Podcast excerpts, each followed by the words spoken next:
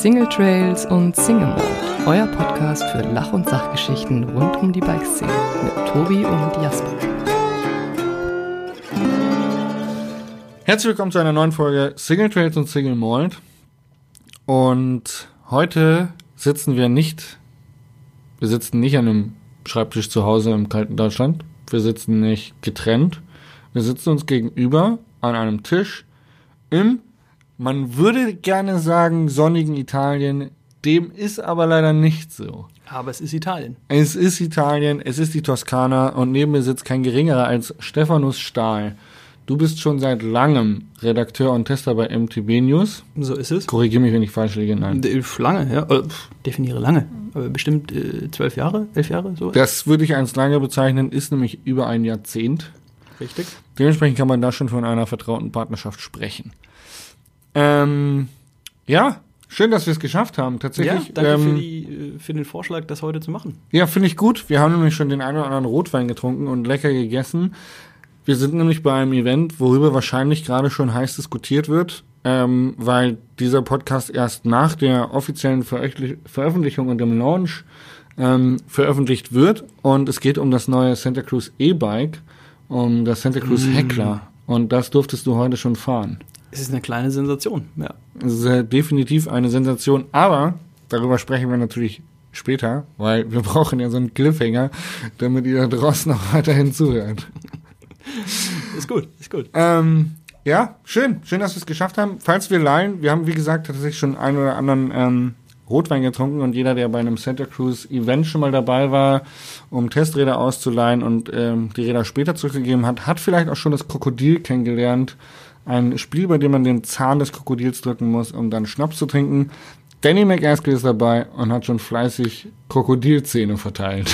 So würde ich sagen. Das Krokodil hat uns in die Augen geschaut. Genau. Ähm, stell dich doch einfach mal kurz vor, für die Leute, für die Stephanus Stahl noch kein Begriff ist. Wahrscheinlich die ganzen MTB News User-Zuhörer kennen deinen Namen wahrscheinlich schon. Geh ich, aber viel mehr wahrscheinlich aus. auch nicht. Ne? Also, äh, passt schon. Ich bin, bin ja keine, keine Berühmtheit, ne? aber äh, Stephanus Stahl, bin Redakteur bei Mountainbike News und habe da die, die Chance gehabt, ganz, ganz spannende Projekte zu machen. Äh, zum Beispiel auch zwei Mountainbikes mit den äh, Usern zusammen zu entwickeln. Ach, krass. Und ähm, genau, bin heute eben hier, um für die Leser von, von EMTB News, aber wahrscheinlich auch von MTB News dieses neue E-Bike zu testen. Und äh, genau, bin werde dieses Jahr 30 tatsächlich. Ähm, bin Ingenieur. Man sieht, die Haare sind schon ein bisschen grau, also ja, danke, danke. Dann ist das endlich auch auf dem Tisch. Mein, mein, mein, Friseur hat mich neulich gefragt, ob ich, äh, ob ich schon 40 bin. Äh, weil ich dann dachte, ich ziemlich frech, weil normaler mich, normalerweise mich die Leute eher auf, äh, weiß nicht, 24 ja, schätzen. das Gesicht Ähm, würde man sagen, könnte man eher so in die Anfänge der 20er Ja. schätzen, aber die Haarfarbe verrät es dann doch ein ich, bisschen. ich sende äh, unterschiedliche Signale. Also ju- jugendliches Gesicht, graue Haare. Ähm, genau. Und, und wie eben schon gesagt, also schon eine ganze Weile bei, bei Mountainbike News dabei. Genau. Wie kommt man dazu, beim Mountainbike News Tester zu werden? Das wollen wahrscheinlich einige, die da draußen unterwegs sind und sagen, wie geil ist das, der Stefan, das fliegt da jetzt, fährt da jetzt in die Toskana und darf sich hier Darf die im neuesten, Regen Fahrrad fahren. äh, ja, genau. darf sich hier bei strahlendem Sonnenschein die neuesten Bikes angucken, wird von morgens bis abends mit Bier und Wein versorgt. Was gibt's Schöneres? Ja, wie, wo soll ich anfangen? Ganz vorne, oder was? Ich finde also mein Schema ist eigentlich immer, dass die Leute erzählen, wie, ähm, welchen Abschluss sie gemacht haben, was sie studiert haben, wie sie zum Radfahren gekommen Ja. sind. Das wird ja dann meistens irgendwie während der, während der Uni-Zeit oder während der Schule schon passiert sein. Genau. Also so ein bisschen so einen kurzen Lebenslauf, wie man quasi zu dem geworden ist, was man jetzt ist. Ja, gut, dann fange ich vorne an. Äh, ich habe irgendwann, ich glaube, da war ich zwölf oder was, also müsste dann 2002 gewesen sein, ja, 2000, doch genau, 2002, ähm, ist ein ähm, ja, guter Freund in den Ort, also kleines, kleines Kaff an, fast an der Grenze zur Schweiz, am, am Bodensee, ähm, in das Dorf gezogen und der fuhr Mountainbike. Und ähm, hat dann meinen Bruder und mich angefixt mit dem Mountainbike-Fahren. Ähm, ich habe mir dann einfach beim, beim Radhändler vor Ort, haben meine Eltern mir das erste, ich glaube, ein Raleigh-Bike gekauft, heißt das so? Kenne ich, ja, so eine günstig Marke. Ja, genau, also war, war nichts Tolles, aber hatte eben eine Federgabel, 26 Zoll damals, denke ich. Und dann sind wir wirklich da irgendwie über die Hügel gefahren. Und, und von da an wie, waren mein Bruder und ich total angefixt, äh, haben das nächste Bike gekauft, ähm, haben den Familienurlaub mit beeinflusst, haben gesagt, wir müssen an den Gardasee fahren. Das, das war ganz klar der, äh, der, der Place to be. Und ähm, äh, von da immer tiefer rein. Da haben wir irgendwie angefangen, äh, auch, auch noch so, so mit 15 oder so Carbon-Kettenführungen Von zu bauen. welchem Jahr sprechen wir jetzt? Du bist 30, Ich bin- also vor 15 Jahren? Vor, vor 15 Jahren, so, so 2005, denke ich, haben wir angefangen, so mal so die ersten Carbon-Kettenführungen äh, uns, uns für unsere Bikes zu bauen. Und, und dann kam ja, also das Internet kam erst auf, zumindest in, in unserer Lebenswelt. Und, und generell war das halt alles noch nicht, noch nicht so krass wie heute.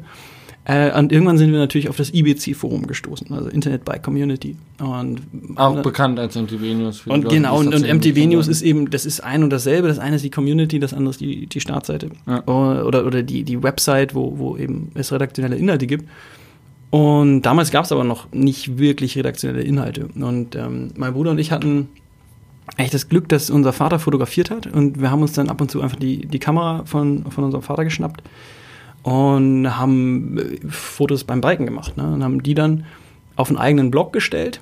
Fourline Productions hieß das, weil so die Idee auch war, dass es halt Hauptsache bergab. Ja? Ähm, Im Winter gab es da ab und zu auch Skifotos und so weiter. Wart ihr schon so professionell und hattet quasi so eine eigene Domain oder hattet ihr dann Ja. so ein Äh, Punkt blogspot.com waren wir, dann, dann waren wir eine Zeit lang bei Tumblr und ähm, also haben wir auf jeden Fall da, die, die Blogs mitgenommen. Und damit irgendwer da draußen auf uns, auf uns aufmerksam wird, haben wir ähm, dann im, im Forum in unserer Signatur von unserem geteilten Account äh, einen Link dahingestellt. Ne? Ja. Und, und je, mit jedem Kommentar, den wir ins Forum geschrieben haben, gab es sozusagen einen Link zu unserem Blog. Und den haben tatsächlich Leute gelesen. Und ich glaube, der äh, ganz entscheidend war, dass wir dann irgendwann, ich nehme mal an, 2006, ja, mein, mein Bruder hatte dann einen Führerschein, äh, ich Ich logischerweise noch möchte kurz Ja. einwerfen, dass 2006, äh, glaube ich, das Jahr war, wo ich mich das erste Mal mit dem Thema Mountainbike überhaupt auseinandergesetzt habe. Ausreichend lang dabei. Also, also wie gesagt, der, der der Flo, der uns zum Biken gebracht hat, ähm, Halbfranzose, der war da früh dran ja, Ja. und, und äh, fuhr so ein altes Marin. Ähm, der hatte einen guten Riecher. Ja. Aber auf jeden Fall, ich glaube 2006 war es, dass wir dann äh, gesagt haben, eben auch, ich weiß nicht, ob übers Internet oder was auch immer, hatten dann noch ein, das Glück, dass bei uns im, im Nachbarort eigentlich ein äh, Bundesliga-Downhill-Fahrer äh, wohnte, der Falco Robert, keine Ahnung, ob Mhm, du den, ob du den ich kennst, noch, ja, siehst du? Der fuhr damals für Die Balfa. beiden Brüder, der hat ja noch einen Bruder gehabt. Genau, der Gernot, der kleine Ja. Bruder, also ähm, gute Typen und die Ja. haben, die haben uns natürlich dann auch nochmal unterstützt. Ja, der, der Falco hat im, im Radladen vor Ort äh, gewohnt und das, das waren so die Anfänge. Und auf jeden Fall irgendwie Winterberg kam gerade auf. Ähm, und wir haben gesagt, wir fahren jetzt mal nach Winterberg, wir fahren jetzt mal in, den Bikepark. Und äh, wie der Zufall es wollte, ich weiß nicht, ob es das erste oder zweite Mal war, also von, von uns war das schon eine relativ große Reise, bestimmt irgendwie fünf, sechs Stunden oder so. Ähm, es war ein Nikolai-Test-Event. Und ähm, wir haben damals dann eben die Nikolai-Bikes ausprobiert. Äh, wirklich so, ach, auch Bikes, die völlig außerhalb unserer, unserer Reichweite waren. Äh, Getriebe, Downhill-Bikes und so, alles, alles ausprobiert. Und haben eben darüber auf unserem Blog geschrieben. Ja, Also wir haben, also ich sag mal, mehr oder weniger aus Versehen Testberichte geschrieben. Äh, Einfach, weil, weil uns das so geflasht hat. Ne? Ja. Nach Winterberg gekommen, auf einen Getriebe-Downhiller gesetzt, haben gefilmt, äh, eben damals eine, eine coole Kamera gehabt, eine, so eine 5D, weiß gar nicht, ob es schon die Mark II war, aber äh, wie Ja. gesagt, äh, unser Vater hat da eine, eine coole Kamera an, an, am Start gehabt und äh, waren total begeistert, haben das auf den Blog gestellt und äh, den eben im Forum verlinkt. Und das war der Moment, wo der, wo der Thomas von Mountainbike News uns angeschrieben hat und gesagt hat, hey, äh, wollt ihr nicht bei mir auf der Website äh, die Sachen schreiben? Ja. Und haben wir gesagt, ist ja, ist ja mega. Äh, da haben wir ja dann gleich irgendwie viel mehr Leser und, und ja, klar, machen wir. Ähm, haben das gemacht, ein paar Sachen geschrieben. Ähm, und dann, also da muss man auch einfach sagen, dass der Thomas ein, ein super Typ ist. Ja? Und dann hat er irgendwie nach ein paar Monaten gemeint, ja, äh, sag mal, wollt ihr nicht auch vielleicht ein bisschen Geld dafür haben? Ihr steckt da ja schon ganz schön Zeit rein. Ja. Und dann haben wir gesagt, äh, ja. Und dann ging das nochmal ein paar Monate weiter. Dann hat er gemeint, pff, wollte ein bisschen mehr Geld dafür haben, ist ja schon viel Aufwand. Dann wieder gesagt, ähm, ja. Und äh, das heißt, wir waren, also ich war noch nicht volljährig oder vielleicht gerade volljährig und da haben wir angefangen, einfach Beiträge für Mountainbike News zu schreiben. Und wir waren mit äh, die ersten Redakteure. Das heißt, das, das ist wirklich damals alles losgegangen. Ja? Äh, kurzer Einwand, wahrscheinlich sind einige Leute da draußen, die gerne als Guide oder als Fahrtechniklehrer oder auch als Redakteur arbeiten würden. Habt ihr damals gleich ein Ge Kleingewerbe angemeldet? Also habt ihr euch selbstständig gemacht oder wart ihr angestellt? Nee, also wir, wir waren nicht angestellt, äh, sondern das war einfach, also mein Gott, war auch kleine Beträge, das heißt, Ja. das ist kleine unternehmerische Tätigkeit. Ja. Ähm, die, so eine redaktionelle Tätigkeit als Journalist äh, fällt ja auch in die, in die freien Berufe. Das Ja. heißt, man kann das ziemlich unkompliziert machen. Ne? Man, Ja. man meldet das beim, beim Finanzamt einmal an, kriegt eine Ja. Steuernummer und ab Ja. dann kann man eben bis zu einem gewissen Betrag umsatzsteuerfrei äh, Rechnung schreiben Genau. und dann, ja, genau, kann man, kann man machen. Und da sind wir so reingerutscht, ja. Also wirklich, wirklich ganz spontan. Ähm, und dann kam eigentlich der, ein entscheidender Moment sicher nochmal irgendwie die, die Schule vorbei. Ähm, damals hat man noch Zivildienst gemacht. Stimmt. Ähm, ich war glücklicherweise nicht mehr beim Zivildienst. Wieso nicht? Ich war der erste Jahrgang, der. Ich wurde noch gemustert, also ich musste Bin ich älter als du? Ja. Ach du Scheiße, okay. Ja. Dann habe ich intensiv gelebt, wenn ich nicht älter aussehe als du, der schon graue Haare hast. Ja, ja, ja, ja, das sagt ja gar nichts. Apropos, an diesem äh, älter aussehen, kurze Unterbrechung. Äh, wir trinken ein May Ale aus der Brauerei Las der Vater. Ähm, das ist die Brauerei, in der auch der Santa Cruz Launch stattfindet. Ähm, sehr gutes Bier. Prost. Ja, das sagt schon alles, ne? wenn der, ähm, der Presslaunch in einer Brauerei stattfindet. Santa Cruz-like. What should I say? Was soll man sagen? Was soll man sagen? Ähm, ich war auf jeden Fall bei der Musterung und habe aber nie was dann mehr gehört. Also weder wurde ich einberufen, noch muss ich irgendwo Wie? hin. Also, das heißt, die könnten dich jetzt noch nacheinziehen, wenn du das hier im, im Podcast so erzählst. ja, aber die Wehrpflicht wurde abgeschafft, mein Kollege. Stimmt. Das, Naja, ich egal, war der erste also- Jahrgang, der nicht mehr hin musste. Also weder mein Bruder noch ich waren äh, so glücklich in Anführungsstrichen oder ich weiß auch gar nicht, ob das ein großes Glück ist. Ich glaube, dass das äh, helfen würde, wenn, wenn junge Leute heute nach der Schule mal noch Mhm. neun Monate in Der Meinung bin ich- äh, bin oder ich auch. irgendeinen sozialen Dienst, irgend, irgendwas machen würden. Aber ähm, egal, ich habe äh, ich hab Zivildienst gemacht in Oberstdorf, ja, ähm, war, ein, war ein guter Move, äh, einfach weil ich in ein Skigebiet wollte zum Zivildienst leisten, ähm, weil das so mein, mein nächstes großes Hobby neben dem Mountainbiken ist.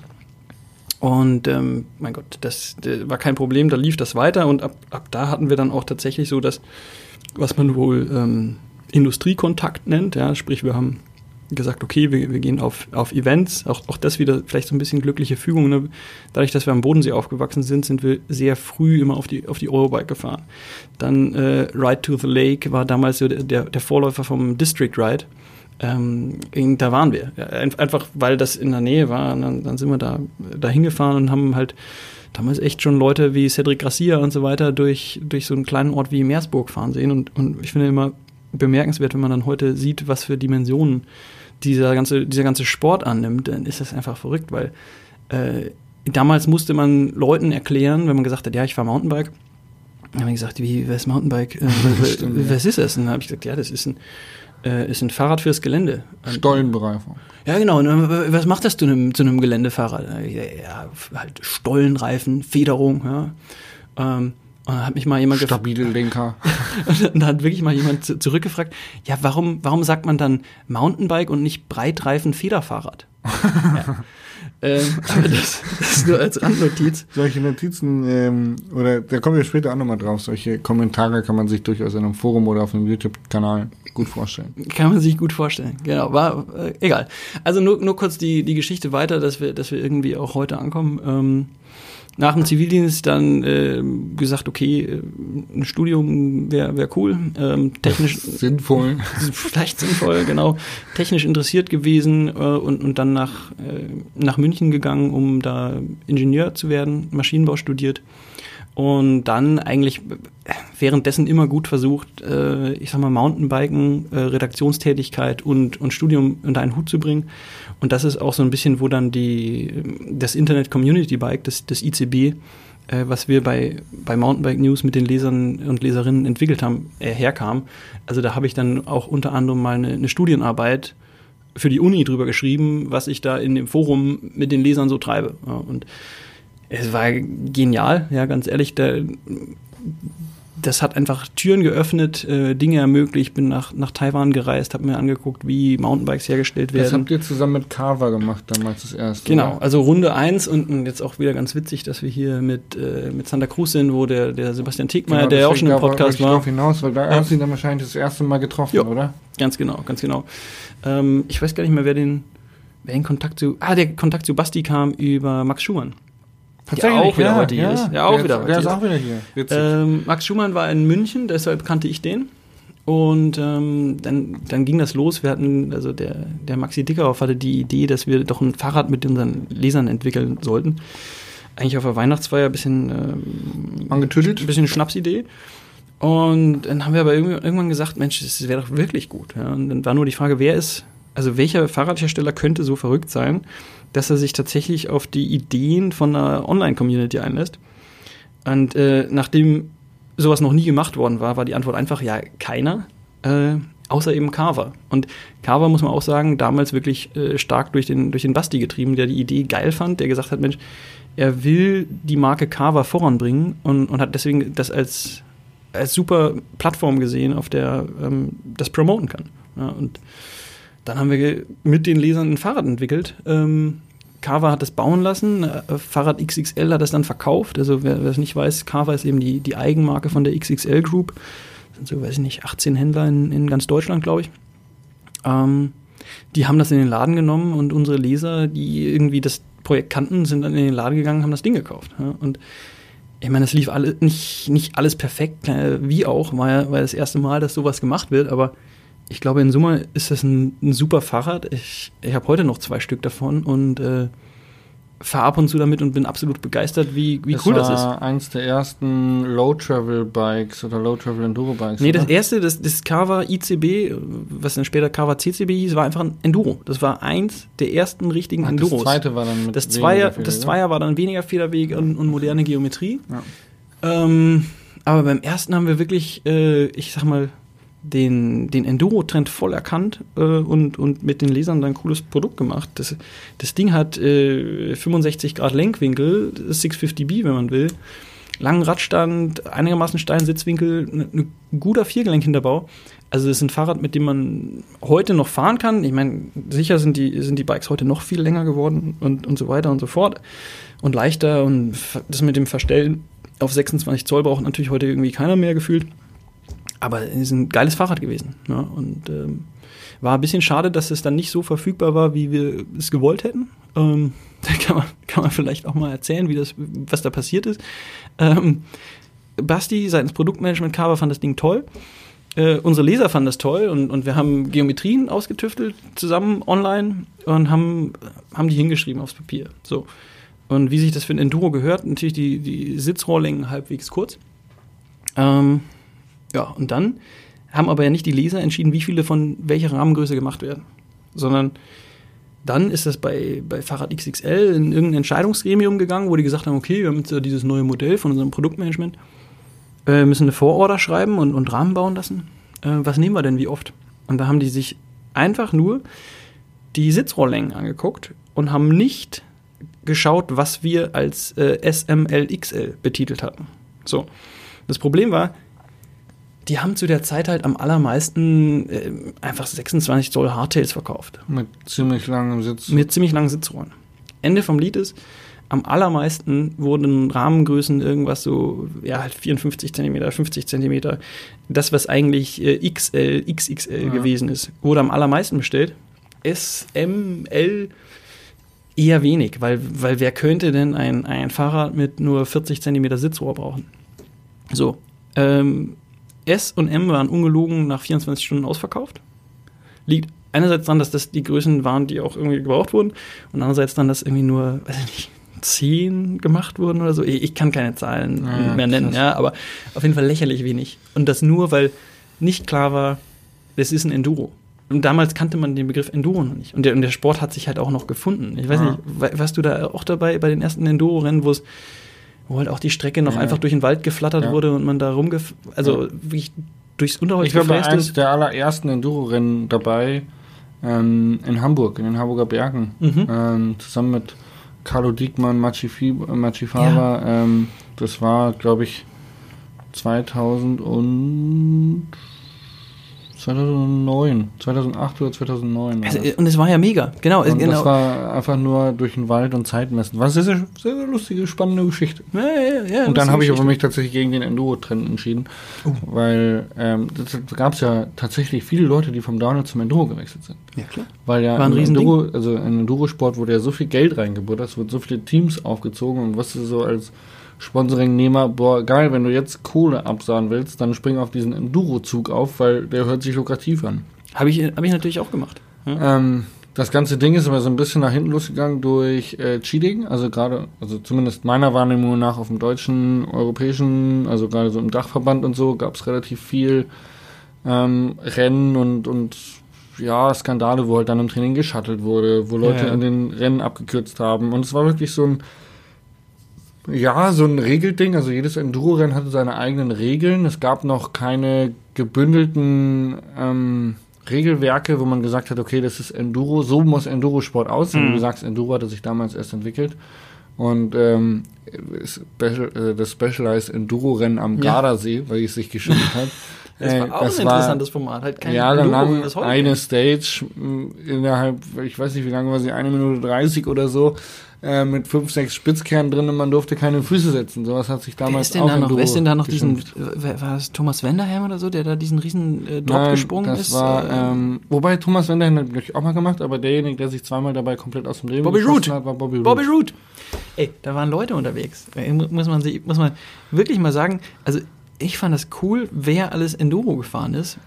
Und mit, mit was für unterschiedlichen, mit was für unterschiedlichen Backgrounds die Und Leute ankamen. Genau. Und das hat sich ja auch wirklich weiterentwickelt, muss man sagen. Und es sind auch einige aus dem Cross-Country-Sport sogar gewechselt zum Enduro. Ja. Und es gibt eben mittlerweile aufgrund von EWS und äh, Dachverbänden eben ein einheitliches Regelwerk. Und man kann sagen, äh, ein Enduro-Rennen sieht so und so aus und das sind die Regeln und da wird sich dran gehalten.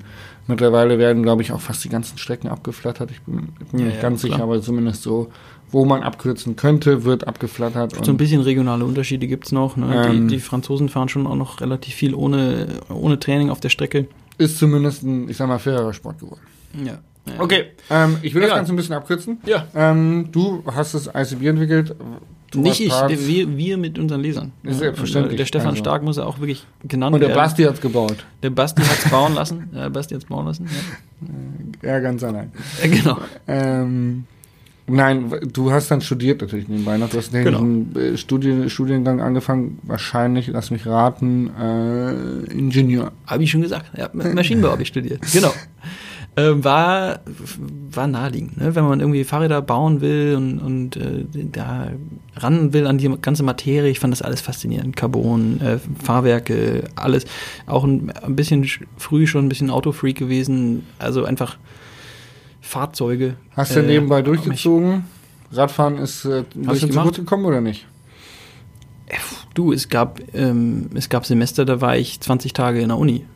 Ja, weil ich äh, nebenbei ein, ein Internet-Community-Bike organisiert habe und, und dann noch eben auch damals schon auf, auf Presslaunches gefahren bin. Also ich fahre jetzt seit. Gab es dann aber auch andere Phasen, wo du dann tatsächlich mal gesagt hast, oh fuck, jetzt ist Prüfungsphase, ich Ja. sollte das Rad mal in die Ecke Ja, stellen ja, und also hast dann Prioritäten klar. gut gesetzt? Weil Klar. es gibt ja einige Leute, die bei MTB News arbeiten, die das Radfahren dann eher in den Vordergrund geschoben Ja, haben. ja, ja. Nee, also ich habe stand für mich übrigens auch immer, äh, stand nie zur Debatte, dass ich das, das Studium äh, durchziehe und mache.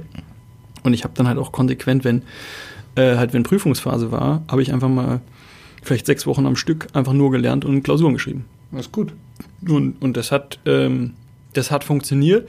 Und Wenn man weiß, was du jetzt arbeitest, könnte man fast das Wort in den Mund nehmen, dass es sich gelohnt hat. Ich glaube, es hat sich, äh, es hat sich beides gelohnt. Ja, also ähm, es, es hat sich gelohnt, sich hinzusetzen und die Prüfung zu schreiben. Und es hat sich aber auch gelohnt, den, äh, den Geschichten nachzugehen, die das Mountainbiken Den mir ermöglicht hat. und das Interesse zu Ja. erweitern auch. Weil, weißt du, welcher andere Absolvent ähm, an der TU München war schon mal in einer ähm, Produktion für Fahrräder, für Laufräder, für was auch Ja. immer in, in Taiwan und, und hat gesehen, wie es tatsächlich läuft. Also so ein, so ein Studium ist natürlich theoretisch super. Ähm, ich fand aber immer schon, dass es dass zu wenig Praxisbezug gibt und dass du theoretisch mit einem ähm, Einserdiplom da rauslaufen kannst, ohne zu wissen, äh, ob eine, oder, oder ohne ein Gespür dafür zu haben, ähm, in welche Richtung man eine Schraube andreht. Oder so. ja, äh, das, du lachst, das geht. Es geht. Du kannst echt genial sein an der Uni und trotzdem so das, das, das was man ne, links, ja, genau. Nein, du kannst auch einfach äh, ich sag mal die, die, das was man dann vielleicht Ingenieursverstand nennt das das kriegst du ja nicht in der Vorlesung Bezug ja. ja. das kriegst du nicht in der Vorlesung das kriegst du halt wenn du mal Dinge gebaut hast ja definitiv ja sagst du Finn Kliman könnte jetzt äh, Bauingenieur werden oder sagen wir mal äh, Maschinenbau hm. studieren ob er das studieren der kann? Der macht ja sehr viel in der Praxis. Ja, genau, der macht sehr viel in der Praxis. Ob er dann die Prüfungen besteht, das ist halt eine andere Frage. Weil das hängt schon auch viel damit zusammen, ob du die Inhalte gelernt hast. Ja, Fleiß. Und, und ich, und, mein, seien wir ehrlich, man lernt an der Uni Dinge. Ich war beeindruckt. Ja. Ähm, ich muss sagen, wir haben vorhin ein Video gedreht äh, über das neue Bike, um gleich mal die Kurve zu kratzen. Mhm. Und du hast, glaube ich, gestern Abend, du bist angekommen und dann haben wir die Präsentation vom neuen Bike gesehen und wir haben uns, glaube ich, eine Stunde später bei einem Bier neben dem Rad drüber unterhalten. Und ich war beeindruckt, du wusstest alle Details aus dieser Präsentation auswendig. Wie soll ich dazu sagen? Ne? Du bist schon ein bisschen auch ein Brain. Ich sag mal so, wenn mich was interessiert, ne, dann kann ich es mir gut merken. Ähm, du hast relativ viel auf Presscamp, Test-Events verbracht, Zeit verbracht und bist natürlich auch auf einigen Fahrrädern gefahren, hast unter anderem, wie du schon gesagt hast, das IBC mitentwickelt, dementsprechend bist du sehr tief in der Materie drin. Mhm. Ich hätte gerne eine ehrliche Antwort von dir, so ehrlich, dass du vielleicht wieder zu einem Santa Cruz Launch Event eingeladen bist, aber auch tatsächlich eine ehrliche Einschätzung von dir zum neuen Santa Cruz Heckler, was wahrscheinlich, ich gehe davon aus, dass es gerade heiß diskutiert wird, was die Leute darüber denken sollen, dass Santa Cruz ein E-Bike hat.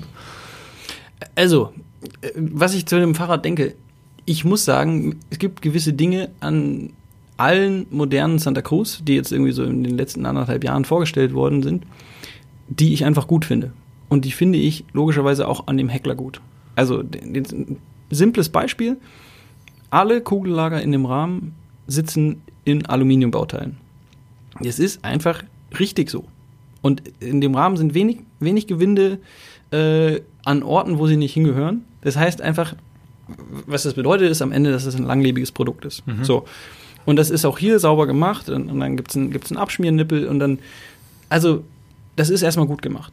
So, dann ist es ästhetisch sicher auch gut gezeichnet. Also, mein Gott, über Geschmack kann man immer streiten, aber ich glaube, man kann äh, über Santa Cruz objektiv sagen, dass das schön gestaltete Produkte sind. Und dann äh, ist die Frage, wie, wie fährt das Ganze? Und das Ding fährt sehr gut. Ja, also ich bin jetzt in den letzten Monaten auch, weil ich schon wusste, dass ich herkomme, gezielt ein paar andere E-Bikes gefahren und ähm, ich glaube, beim E-Bike gibt es, mein Gott, man kann das Produkt so und so gestalten. Man kann ein E-Bike halt schwerer machen, abfahrtsorientierter, auf, aufstiegsorientierter. Ähm, man, man, kann dann verschiedene Aspekte setzen. Und was Santa Cruz hier gemacht hat, ist schon ein, äh, ich glaube, sie haben versucht, einen Sweet Spot zu treffen von, das Ding hat Federweg, das Ding ist robust ähm, und der Motor hat Drehmoment. Ergebnis, das Ding geht gut bergab. Äh, aber sie haben es nicht übertrieben. Ja, weil ich muss schon sagen, wenn ein E-Bike dann 3, 4, 25 Kilo wiegt, dann kommt man irgendwann an den Moment, wo es mir in der Abfahrt weniger Spaß macht als ein normales Fahrrad. Und nachdem ich hauptsächlich für die Abfahrt fahre, äh, abgesehen vom, vom Naturerlebnis und, und, Gruppenerlebnis und so weiter und so fort, ähm, würde ich sagen, das ist dann, dann, dann ist es mir egal, wie gut das Ding den Berg hochschiebt. Wenn das Fahrrad nicht mehr gut bergab fährt, wenn es da weniger Spaß macht als ein normales Mountainbike ohne Motor, dann ist es äh, Thema verfehlt. Und das Santa Cruz ist eben nicht so aufgeblasen, mit, mit Komponenten, mit Akku, mit 29 Zoll, keine Ahnung, Nicht dass es so schwer wird. Ja? das heißt, sondern performanceorientiert. Ja. Das, das, heißt, es ist, es ist irgendwo ziemlich genau in der Mitte. Also es ist noch leicht genug, um beweglich zu sein und es ist aber stark genug, um wirklich einen, einen Benefit zu, zu liefern im Sinne von, es, es bringt einen auf Berge und, und, und Trails bergauf, wo man sonst nicht hochfährt. Der klassische Uphill-Flow. ja, für, ja für, für, für mich ist es teilweise echt einfach ein, auch ein eigener Sport. Dieses, dieses Bergauf, ja, ähm, technisch äh, hochklettern. Nicht umsonst vorhin mit Danny McAskill gesprochen, er war einer, also es, Man muss dazu sagen, Santa Cruz hat jetzt nicht ein E-Bike gebaut aufgrund von dessen, wir müssen auf den E-Bike-Markt, sondern Santa Cruz hat ein E-Bike gebaut, weil die Leute, die dort arbeiten, alle ein E-Bike wollten. Rob Roscoe wollte ein E-Bike, Danny McAskill wollte ein E-Bike, die ganzen Jungs aus dem Syndicate wollten ein E-Bike, ich wollte ein E-Bike, alle anderen wollten ein E-Bike. Ist einfach so, weil natürlich geht es ja auch an, an, an den Leuten, die super überzeugt Biobikes fahren, nicht spurlos vorbei, dass halt dieses Trial-mäßige Bergauffahren oder auch mal drei, vier, fünf Trails scouten, äh, die man sich vorher gut überlegt, weil man denkt, wenn der Trail jetzt nichts ist, habe ich 400 Höhenmeter verschenkt.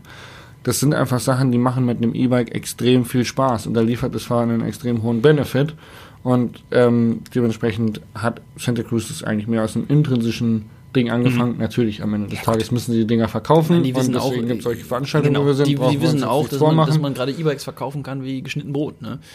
Aber ich glaube dennoch, die Diskussion war lange im Raum, ob sie ein E-Bike machen sollen oder nicht, ja. aufgrund des Images. Und das haben sie sich erstens gut überlegt, zweitens lange überlegt und drittens äh, haben sie es auch für sich überlegt. Ja gut, wenn, wenn man jetzt mal kritisch ist, würde man eh sagen, also so einen Trend verschlafen. Ähm, das muss man auch, das erst muss man mal auch erstmal schaffen. Ja, weil, Wie hast also, du gesagt, wer so spät zur Party kommt? Wer so spät zur Party kommt, der kommt besser gut vorbereitet. Ne? Also, ähm, ich will, sehr gut. Jetzt vielleicht noch eine Geschichte aus meinem, aus meinem Studium, aber ähm, ich weiß nicht, wer sich in München auskennt.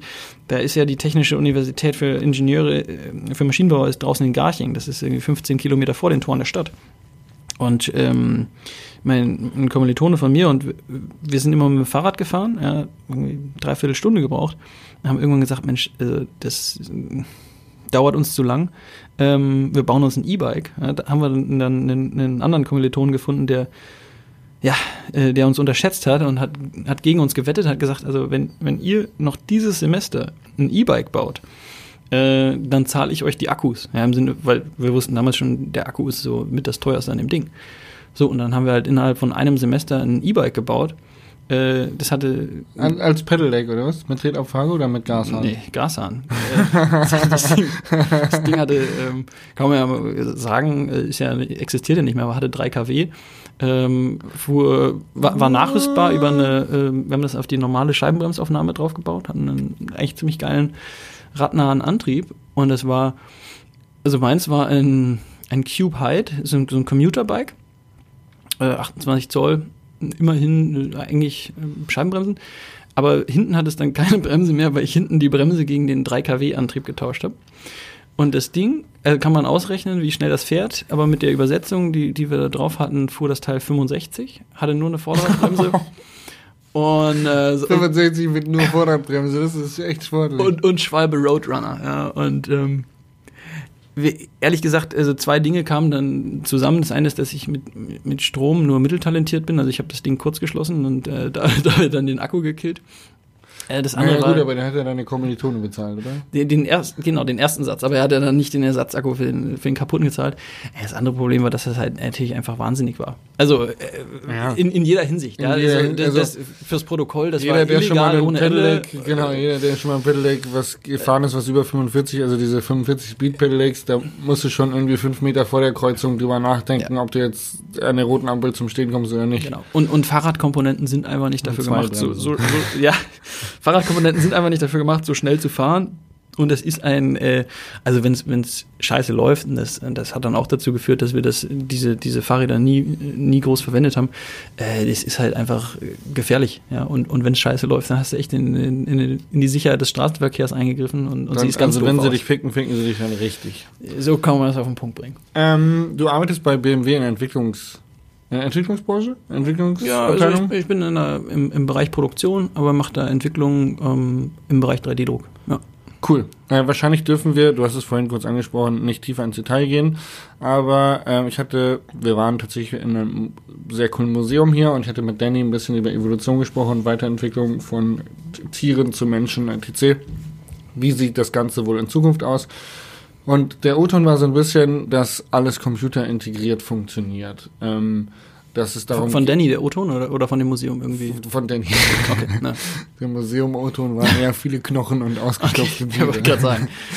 nee, von Danny, der O-Ton war, dass wir uns irgendwann äh, eben den perfekten Menschen erschaffen in Form von, wir klonen ihn mit Hilfe von Computertechnik und wir werden auch äh, Computertechnik in den menschlichen ähm, Bio, wie sagt man, menschlichen äh, Bio, in den menschlichen Organismus? Körper, Organismus wollte ich sagen, das Wort hat mir gefehlt, Entschuldigung.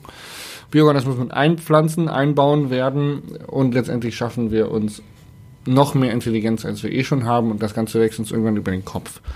Ähm, Okay. so ein bisschen die So ein bisschen eine Dystopie, so ein bisschen ja. so eine Ter- Terminator-Verschwörungstheorie, dass der Film tatsächlich äh, eintreffen. Ich meine, hey, die Simpsons haben damals schon gesagt, dass Trump irgendwann Präsident wird. Und die Simpsons hatten nicht Unrecht. Und es gibt, glaube ich, auch eine Folge mit einem Terminator bei den Simpsons. Bin ich mir ziemlich sicher. Viele Simpsons-Folgen, muss ich sagen. Aber ja, okay. Ähm, der Danny glaubt, wir schaffen es ab, ja, okay. Äh, wie glaubst du, ähm, mit einem Einblick aus der Automobilbranche, wie weit wird uns da äh, E-Bikes, äh, Integrated, äh, Handys, Smartphones, was, was kann da alles passieren? Was könnte man machen? Also ich glaube, dass wir, dass wir jetzt gerade schon erst am, am Anfang davon stehen, was passieren wird. Und man, man sieht das, ich glaube, bisher nur teilweise. Aber was ja, was für mich auf der Hand liegt, ist, dass am Ende das Produkt Mountainbike in einer noch viel stärker ähm, verbundenen, also äh, connected äh, und, und elektrifizierten Version existieren wird, als wir es heute kennen.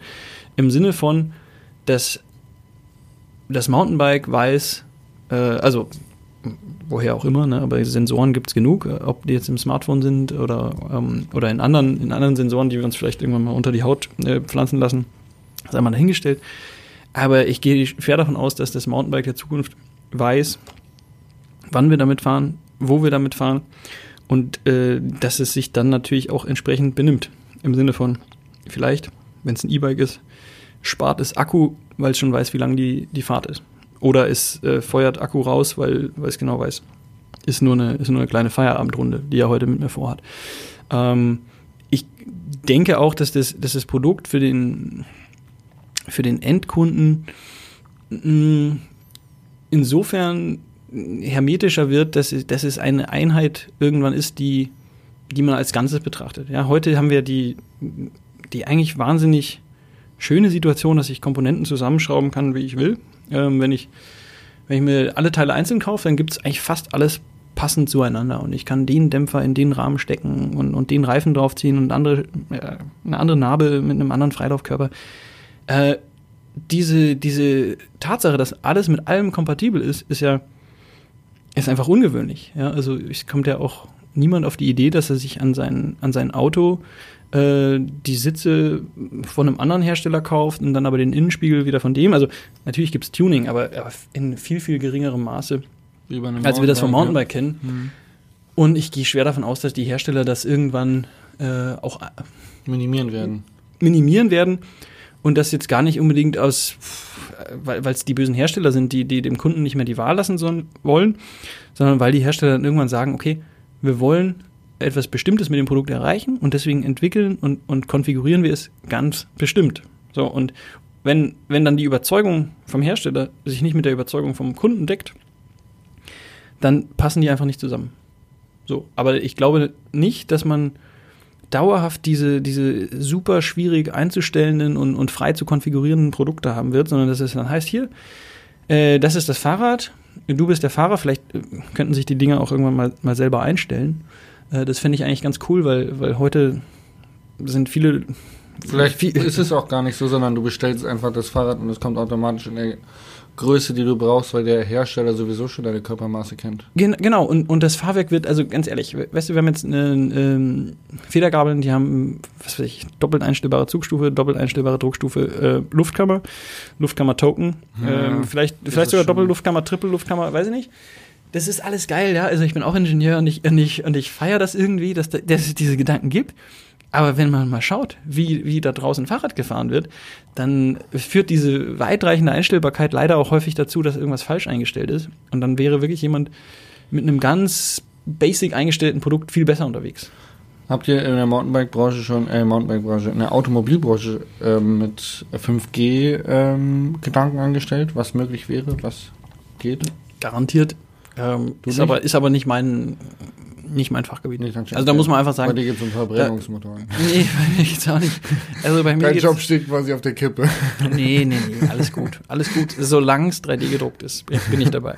Aber wie gesagt, äh, ich, ich glaube, dass das, dass das Fahrrad irgendwann klar 5G drin hat. Mir hat jemand erzählt, dass ähm, mit dem 5G-Netzwerk, dass es so funktionieren könnte, zum Beispiel autonomes Fahren, was bei LKW angeht, dass wenn Mhm. ähm, vorne aus welchem Grund auch immer ein Unfall passiert, lass es ein Sturm sein, ein Baum fällt auf die Autobahn, dass im Prinzip alle LKW gleichzeitig bremsen könnten durch 5G, weil das Netzwerk, also das Internet so schnell ist, dass es keine Un Unfälle mehr geben würde, wenn Autos miteinander vernetzt werden. Ja, also das Und ist, also nur für ich meine, da gibt es unterschiedliche. Außer Grund von technischen Defekten, aber ich sag mal so von, von äußeren Einflüssen, wenn ein Unfall auf ein absolutes Minimum herunterfahren könnte. aber in deinem Beispiel hat immer noch ein LKW den Unfall, oder? Na, eher aber wegen dem LKW. Äh, wegen Ach, wegen dem Baum. Wegen okay, dem Baum. Okay. Ja. Vielleicht auch wegen dem Vogel. Der. Also wie, wie gesagt, ist gar, gar nicht meine Baustelle. Ähm, ich glaube aber da, natürlich, dass, äh, dass man Vernetzung durchaus positiv einsetzen kann. Klar. Und ob das dann, äh, ob dann ein Auto mit dem anderen spricht oder ob die alle mit einer gemeinsamen Zentrale sprechen oder wie auch immer das gelöst wird, das werden sich Leute überlegen. Ja, und mit den Fahrrädern ist es natürlich auch so. Also von, von mir aus wissen die Fahrräder ähm, über, über, die, über den Trailzustand Bescheid und passen den Reifendruck an. Der Alutech Jürgen Schlender hat Mhm. äh, mit irgendeinem Chip-Hersteller, glaube ich, eine Art Programmierung fürs Rad geschaffen, wo das Rad, bzw. der Chip in deinem Fahrrad, den du mit deinem Smartphone auslesen kannst, weiß, wie viele Betriebsstunden du es Mhm. gefahren hast und sagt dir, deine App sagt dir dann, hey, du solltest bald deine Federgabel zum Service schicken und Ja. dein Reifen hat jetzt schon so und so viele Kilometer hinter sich. Genau. Also ich meine, das, das sind ja Ansätze, da wird jetzt wahrscheinlich wieder ein, also ich kenne ja die, die Reaktionen bei uns im, im Forum. Ähm, Hau raus. naja, da wird der eine, der eine schreit und sagt, was, was soll diese Bevormundung? Ja. Ja, ich weiß doch selber wohl noch am besten, ähm, wann ich meine Federgabel zum Service bringe. Ich spüre das. Mhm. Äh, und der andere sagt, ja, cool. Ähm, ist für mich ein Mehrwert. Und Der Typ, der das wahrscheinlich schreibt, hat wahrscheinlich in seinem zweiten Gesicht mit dem schlecht aufgestandenen Fuß unter mein Video geschrieben, dass er das nicht gut fand, dass sie nicht auf die richtigen Newtonmeterzahlen hingewiesen haben. ja, Auf der einen Seite können sie alles selber, auf der anderen Seite, wenn jemand ihnen erzählt, wie es geht, finden sie den Fehler. Ich glaube, dass wir natürlich in, ähm, ich weiß nicht, ob das eine deutschlandspezifische Geschichte ist, aber wir haben in, äh, in den Kommentaren im, im Online-Diskurs natürlich einen, äh, einen irren Querschnitt. Und da, da findest du alles. Also das kann man ja mal so deutlich sagen. Und Hast du Äh, die Story von, ich möchte, nur- wir reden gleich heute, hast du die Ja. Story von Jan Böhmermann gesehen, wo er aufdeckt, wer die Leute sind, die bei Wikipedia die Administratoren sind? ja, So ungefähr stelle ich es mir auch ein bisschen bei MTV vor, bei den IBC-User. Leute, die Es sich als Bärenkostüm zu irgendwelchen Stammtischen.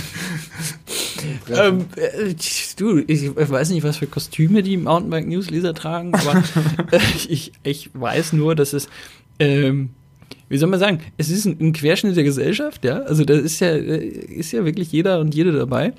Ähm, aber dann natürlich doch eine, sicher eine gewisse Häufung. Ja? Also die, die Tatsache, dass wir einen, einen Schnitzelfoto-Thread haben, in dem, in dem ähm, Forenmitglieder äh, Fotos von ihren Schnitzeln posten. Äh, ehrlich? das ist halt so, so was? Ja, und, aber gut, dann, dann tauscht man sich eben im Mountainbike-Forum über Schnitzel aus. Das finde ich gut. Äh, und, und gibt es ja auch ein Forum, wo man dann den Morgenstuhl fotografiert und sagt, hey Mensch, gestern ein bisschen zu viel Rotwein gehabt. Sah nicht gut aus heute. Ich, ich, ich weiß nicht, was es alles gibt, aber ich weiß, dass es, dass es enorm viel gibt.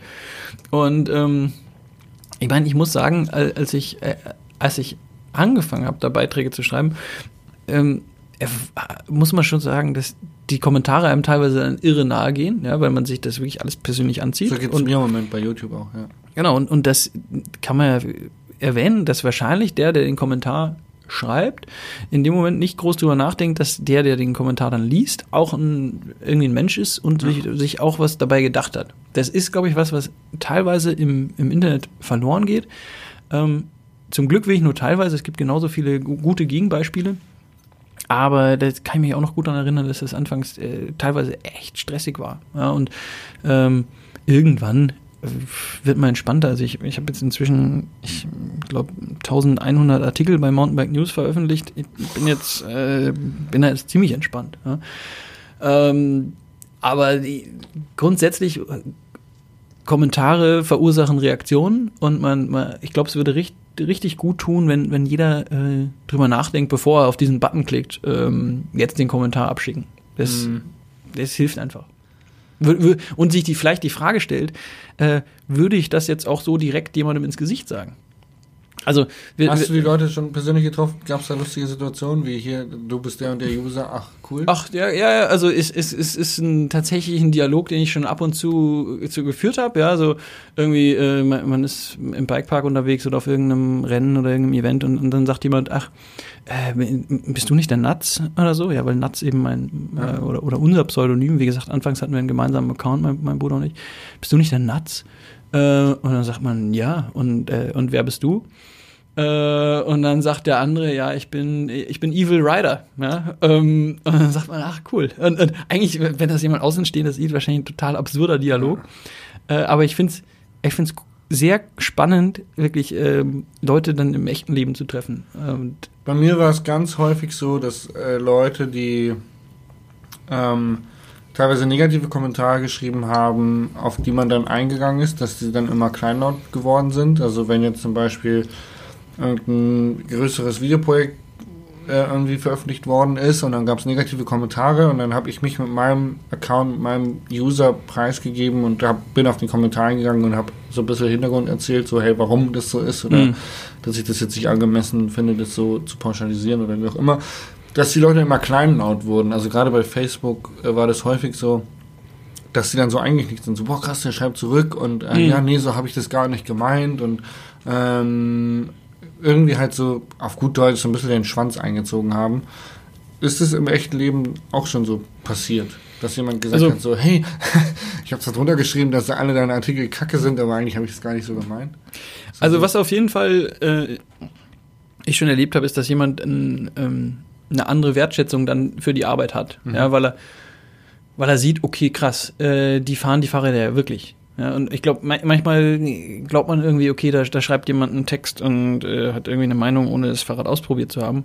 Und wenn du so jemand dann mal triffst, ja, und also ich weiß, ich fahre ja nicht wie Übergott, aber ich glaube, ich kann schon Fahrrad fahren. Mhm. Und, ich, und, ich, bin einfach auch schon unfassbar viele verschiedene Fahrräder gefahren. Mhm.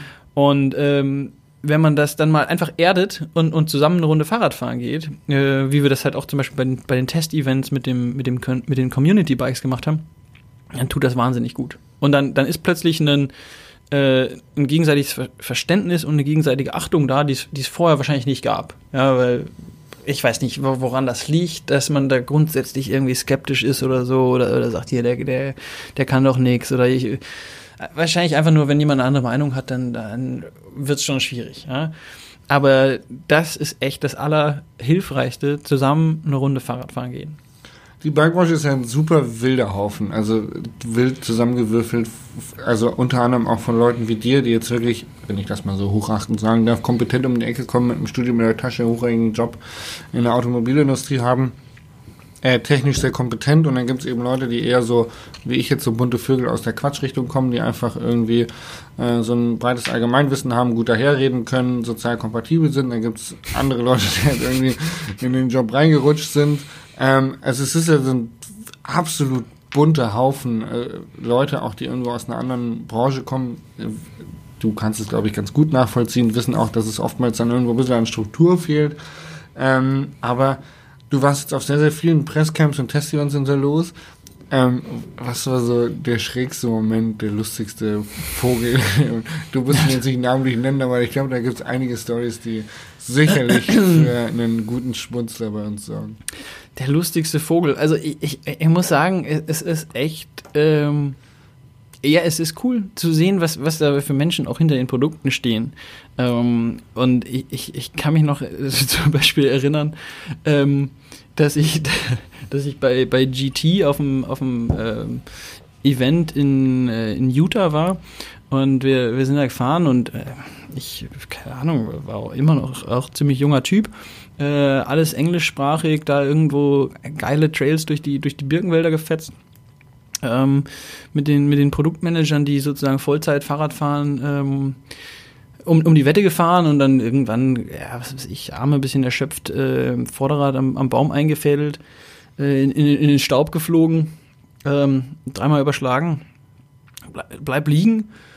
Äh, ich bin gerade noch dabei, mich zu orientieren und dann, dann steht einer neben mir, der, der vorher auch nur Englisch gesprochen hatte und sagt, weil er, weil er weiß, dass ich Deutscher bin, hast du W-Weg gemacht? und, und, es ist, und es ist einfach Hans Ray, der, der halt sonst einfach Englisch spricht wie der letzte Amerikaner. Klar, ja. lebt, lebt er da. Äh, ist aber natürlich ein, ein Preisgauer und sagt, hast du dir W-Weg gemacht? War, das war schon ein extrem schöner Moment, ja. Ähm, und, und in dem, in, in dem Stil gibt's halt wahnsinnig viel, wo, wo man echt sich manchmal fragt, ähm, was sind das für witzige Konstellationen, ja. in denen ich hier unterwegs Definitiv, bin? Ja.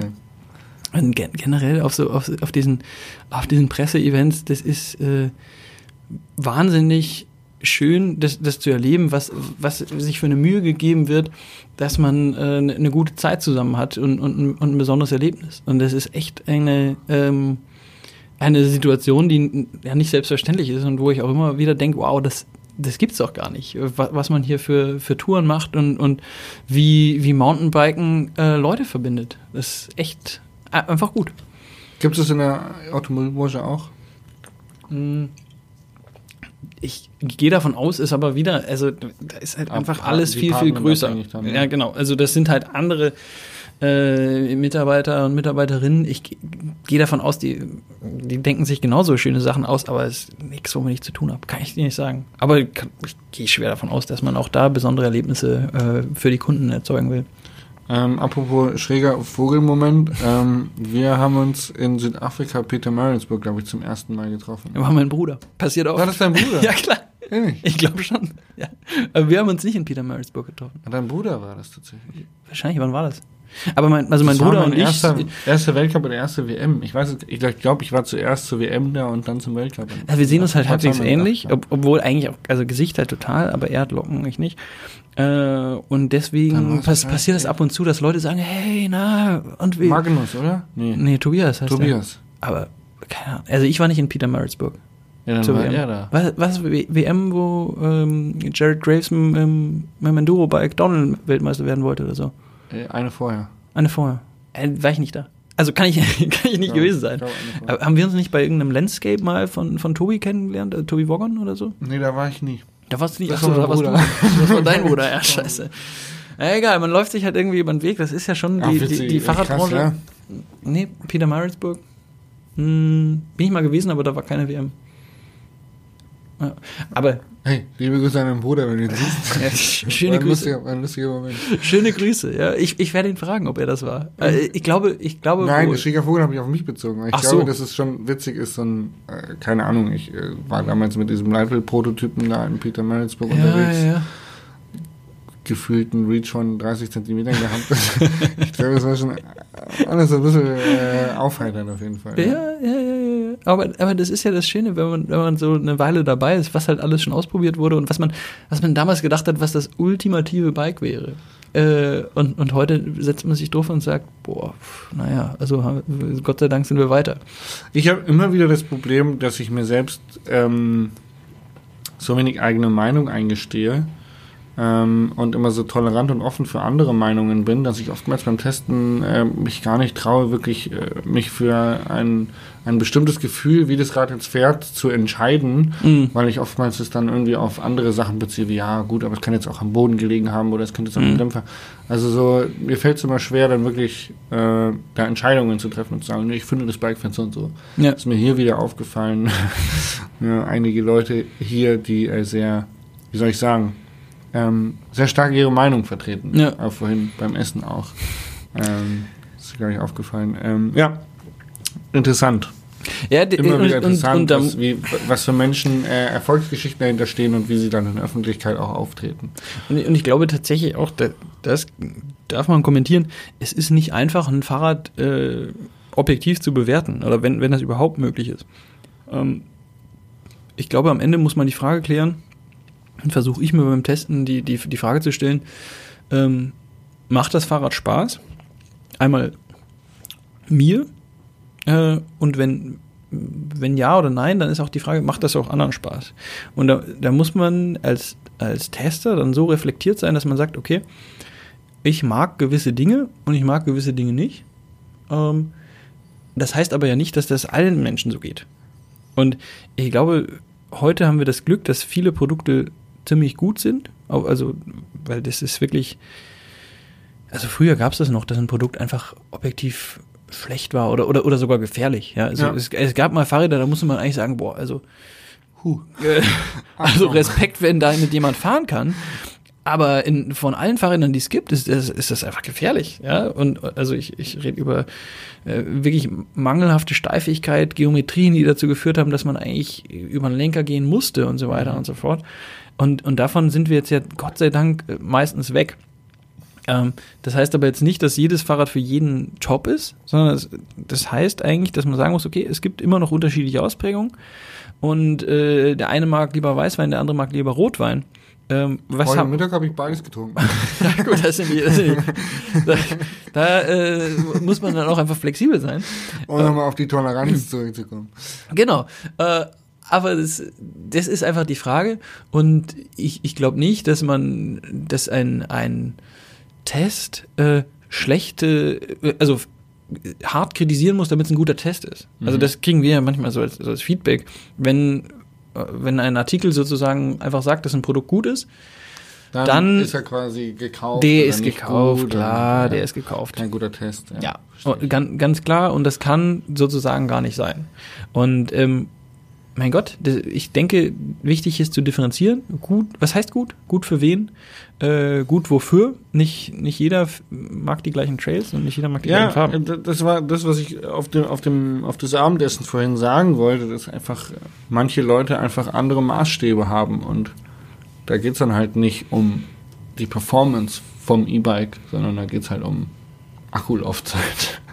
Ja, äh, Und das wird, wird einfach nur darauf, darauf runtergebrochen. Und, äh, aber da hat halt jeder seine anderen Genau. Bewertungskriterien. aber ich glaube, da, da muss man auch jeden verstehen, der, der versucht, sich, sich ein Produkt irgendwie zu erklären und, Ja, und zu sagen und zu vergleichen. als ne? Tester hat man halt schon die Verantwortung oder die Aufgabe, es so zu erklären, dass es für alle Leute, die, die sich mit der Kategorie Mountainbike in unterschiedlichen Disziplinen, ich sag mal Trail, Enduro, Downhill, ähm, Langstreckenfahrer, Tourenfahrer, keine Ahnung, zumindest in diesem Test wiederfinden und sagen können, okay, das Bike ist nicht für mich aus dem und dem Grund. Oder Ja. zu sagen, hey, das Bike scheint ziemlich interessant für mich zu sein, aus Ja. dem und dem Grund. Genau, und, und das Ganze natürlich auch durchaus irgendwie reflektiert, ja, weil, weil wenn man immer nur sagt, äh, dieser Federweg bedeutet das oder dieses Drehmoment bedeutet das, dann, dann macht man sich eigentlich ein Stück weit zu einfach. Und man äh, halt einfach mal irgendwo einen Impact bekommen und den immer beibehalten. Ne? Genau, weil und dann kann man sich, wenn man das, wenn man das zu Ende denkt, kann man sich dann auch den Test sparen, weil dann ist es wirklich nur noch äh, Daten miteinander vergleichen und so sehr ich mir das wünschen würde, dass ich, dass ich einfach objektiv ähm, äh, irgendwo dran festmachen kann, dieses Fahrrad kriegt jetzt äh, 133,5 Punkte, Testnote, super. so einfach ist es leider nicht. Ich muss echt leider auf die Uhr gucken und dich darum bitten, die letzte Frage zu beantworten. Das ist kein Problem. Was ist die letzte Frage? Was ist dein Lieblingstrail ge global gesehen? global gesehen Lieblingstrail ähm, ist vielleicht ja, also okay, ich, ich mach's kurz, aber wenn ich wenn mir jemand diese Frage stellt, dann, dann denke ich an einen Trail, der extrem äh, ungewöhnlich ist und extrem viel Eindruck hinterlassen ist und das wird dann der Slickrock Trail in Moab sein. Ich weiß nicht, ob du den gefahren ja. bist. Nee, bin ich nicht, aber Ähm, kann ich mir einfach sehr gut vorstellen. Äh. Wie gesagt, wahrscheinlich gibt es Trails, die, die irgendwie mehr Spaß machen oder, oder, oder irgendwie witziger zu fahren sind. Aber das ist so unglaublich, was man mit einem Mountainbike hochfahren kann, an, an, an Steilheit, wenn, wenn nur die Traktion ausreicht und durch was für eine absurde Landschaft man da fährt. Das Ding ist absolut genial und, und hat sich wirklich eingebrannt. Ähm, genial. Also, wie gesagt, nicht der, ich glaube nicht der, vom, vom Fahrspaß und vom Flow, da gibt's äh, in, in Latui zum Beispiel Sachen, die ich, die ich besser fand. Oder ich, hey, es gibt so viele Trails und ich, und ich glaube, am Ende ist es auch immer mit wem ist man unterwegs, wie ist gerade das Licht, wie ist das Wetter, ähm, was hat man gegessen. Also ein, ein, es gibt nicht den perfekten Trail, sondern es gibt den perfekten Moment. Aber wenn ich an einen Trail denke, Ja, Slick Rock.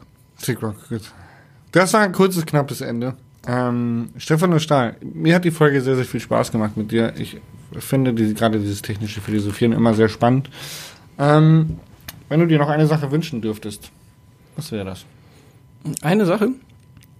Ich würde mir wünschen, dass die Mountainbike-Branche bunt bleibt, dass es unterschiedliche Konzepte gibt und dass sie irgendwie halbwegs bezahlbar bleibt. Weil das ist definitiv irgendwie besorgniserregend, wenn, wenn Fahrräder 13.000 Euro kosten, wofür man dann auch ein Auto kaufen kann. Ähm, und das sollte nicht dazu führen, dass, das, dass man das ausgeben muss. Sondern ich möchte, dass man auch einfach mit halbwegs bezahlbarem Geld wirklich allen Spaß haben kann, den man, den man hat. Ich glaube, es ist heute so, aber das muss so bleiben. Weil wenn das, wenn das zu teuer wird, dann ist das irgendwann äh, kein, kein Zu Sport elitär. mehr. Ja, genau. Das würde ich mir wünschen. Sehr schöne Worte zum Abschluss. Und damit war es das bei Single Race und Single Bolt mit Stefan und Stahl. Vielen Dank. Ich sag dass danke. du in dieser Folge warst. Wir trinken jetzt unser, unser May Ale zu Ende und ähm, ja, gehen zurück auf die Party. Machen wir. Tschüss. Ciao.